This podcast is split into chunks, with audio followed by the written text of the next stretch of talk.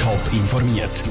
Das Radio Top Magazin mit Hintergrund, Meinungen und Einschätzungen mit dem Patrick Walter.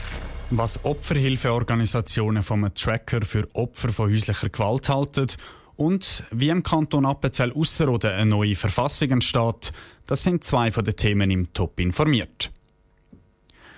Im letzten Jahr sind in der Schweiz jeden Monat zwei Frauen wegen häuslicher Gewalt gestorben. Die neue Justizministerin und St. Galler Bundesrätin Karin Keller-Sutter schlägt im Tagesanzeigerinterview vor, dass Opfer von häuslicher Gewalt neu sollen einen Tracker bekommen. Das, um sie besser von den Tätern beschützen Wie viel der Tracker im Kampf gegen die Gewalt an Frauen wirklich bringt, im Beitrag von Pascal Schlepfer. Wenn eine Frau von ihrem Mann die geschlagen wird, dann kann sie ihn anzeigen. Nach deren Anzeige wird dann der Täter einen Tracker bekommen, aber auch das Opfer. Wenn der Täter sich später nochmal einem Opfer nähert, gibt die ein Warnsignal ab. Das Opfer kann dann entweder flüchten oder der Polizei anrufen. Soweit die Idee von der St. Gallen Bundesrätin Karin Keller-Sutter. Die Pia Allemann ist Geschäftsführerin von der Beratungsstelle für Frauen, die Opfer von häuslicher Gewalt geworden sind, BIF. Sie finden die Idee gerade aus mehreren Gründen nicht gut. Erstens würde das nur bei Wiederholungstätern etwas nützen. Wenn jemand tatsächlich so gefährlich ist, dann finde ich, dann dürfen wir so jemanden schlichtweg gar nicht aus dem Gefängnis rauslassen. Und wenn er keine Gefahr mehr bedeutet, dann heisst das auch, dass er einen Sender hat, wo man im Nachhinein schauen kann, hat er ein gewisses Reihe verletzt, dann genügt unserer Meinung das. Außerdem könnte die Polizei meistens gar nicht genug schnell eine Tat verhindern. Wenn die Frau zuerst die Polizei muss anrufen und die dann ausrücken, sagt Bial Allemann weiter. Sie ist aber auch noch aus einem zweiten Grund gegen so einen Tracker. Und zwar hat die auch negative Auswirkungen fürs Opfer. Opfer ist dann quasi elektronisch, aber auch gedanklich ständig mit dem ehemaligen Peiniger verbunden und von Versuchen in, in Spanien weiss man, dass das viele einfach nicht ausgehalten haben und den Dreck doch abgezogen haben. Und drittens setzt sie so einen Tracker viel zu spät an, sagt Pia Alemann von der Beratungsstelle für Frauen, die Opfer von häuslicher Gewalt geworden sind. Nur Frauen, die die schon mal Gewalt haben müssen erleben, würden so geschützt. Alle Frauen, die zum ersten Mal Opfer werden, die hätten nichts von dem Tracker.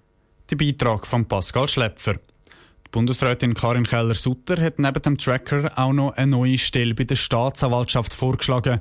Die sogenannte Opferbegleitung soll eine zusätzliche Anlaufstelle für betroffene Frauen sein. Das Opfer muss in der Schweiz wichtiger sein als der Täter, sagt die Bundesrätin. Der Kanton Appenzell Ausserrhoden kommt eine neue Kantonsverfassung über. Das heißt, die oberste Gesetzgebung vom Kanton wird überarbeitet. Aber wie läuft so eine Revision eigentlich ab und durch wie viele Hände geht sie? Celine Greising hat mit dem Ausserrhoder Ratschreiber am Roger Nobs über diese Riesenaufgabe geredet.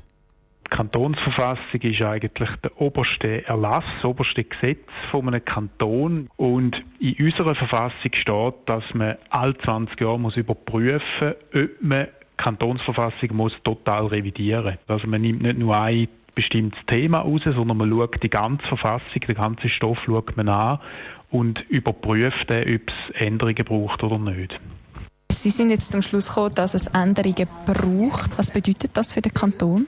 Also man muss vielleicht sagen, jetzt in einer ersten Phase hat eine sogenannte Verfassungskommission den ganzen Verfassungsstoff geprüft. Das sind 30 Leute da hat es Leute darunter, die Parteien vertreten, es hat äh, Kantonsratsmitglieder darunter, es hat Leute aus dem Regierungsrat, es hat Leute aus der Bevölkerung, die man per Inserat gesucht hat, aus allen Alterskategorien, man hat auf Geschlechterverteilung geschaut, man hat geschaut, dass aus den Regionen vom Kanton alle gleichmäßig vertreten sind. Und sie hat ein paar Neuerungen jetzt einmal diskutiert, was sicher bedeutsam ist. Man will das Stimmrechtsalter auf 16 Jahre absetzen. Man will das Ausländerstimmrecht einführen und man will das Proportsystem einführen für Kantonsratswahlen. Wie schätzen Sie die Chancen ab, dass etwas oder alle drei Neuerungen angenommen werden? Ja, das ist ganz schwierig zu sagen. Wir sind noch ganz am Anfang von dem Prozess eigentlich, wie gesagt, hat einfach die Verfassungskommission jetzt einmal diskutiert und die Kommission wird im Herbst nächstes Jahr wird ihre Arbeit abschließen, wird einen Entwurf präsentieren. Dann geht es in den Regierungsrat und nach dem Regierungsrat geht es dann in den Kantonsrat, wo das dann diskutiert. Und ganz zum Schluss wird es dann auch noch eine Volksabstimmung geben, die wird voraussichtlich dann im 22. stattfinden. Der Ausserrhoder Ratschreiber Roger Nops im Gespräch mit der Selin Greising. Die aktuelle Verfassung vom Kanton Appenzell Ausserrhoden kommt aus dem Jahr 1995. Sie umfasst 118 Artikel auf 32 Seiten. Zandermatt ist gestern eine Lawine quer über eine Skipiste getunnert. Die Suche nach Verschütteten die ist inzwischen abgeschlossen. Trotzdem gibt die Lawine zu denken. Wie eine Lawine ausgelöst werden kann und wer das bei einer Lawine könnte haften, im Beitrag von der Selin Greising und der Sarah Frattaroli. Es gibt zwei Möglichkeiten, wie eine Lawine kann ausgelöst werden kann. Die Lawinen können selber abrutschen, wenn es viel Neuschnee gibt und sich die verschiedenen Schneeschichten nicht gut verbinden. Eine zweite Möglichkeit ist, dass ein Skifahrer oder Snowboarder eine Schneeschicht zum Abrutschen bringt. Wenn ein Freerider die Lawinen auslöst, kann das auch für ihn rechtliche Konsequenzen haben, erklärt Mara Zenhäuser von der Beratungsstelle für Unfallverhütung BFU. Ein Freerider ist nämlich nicht in einem rechtsfreien Raum, wenn er neben der Piste fährt.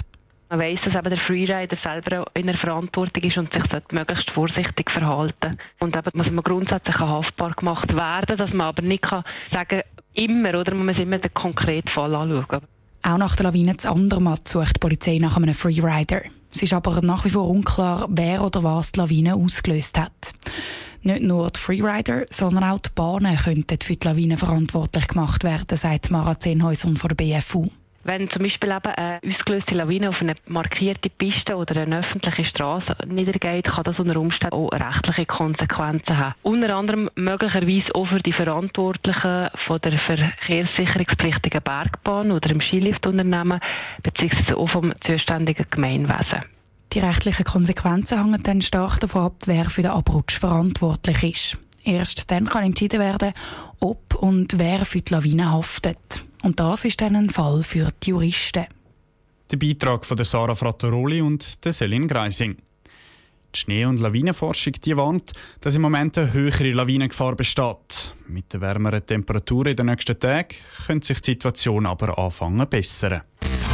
Top informiert, auch als Podcast. Mehr Informationen gibt es auf toponline.ch.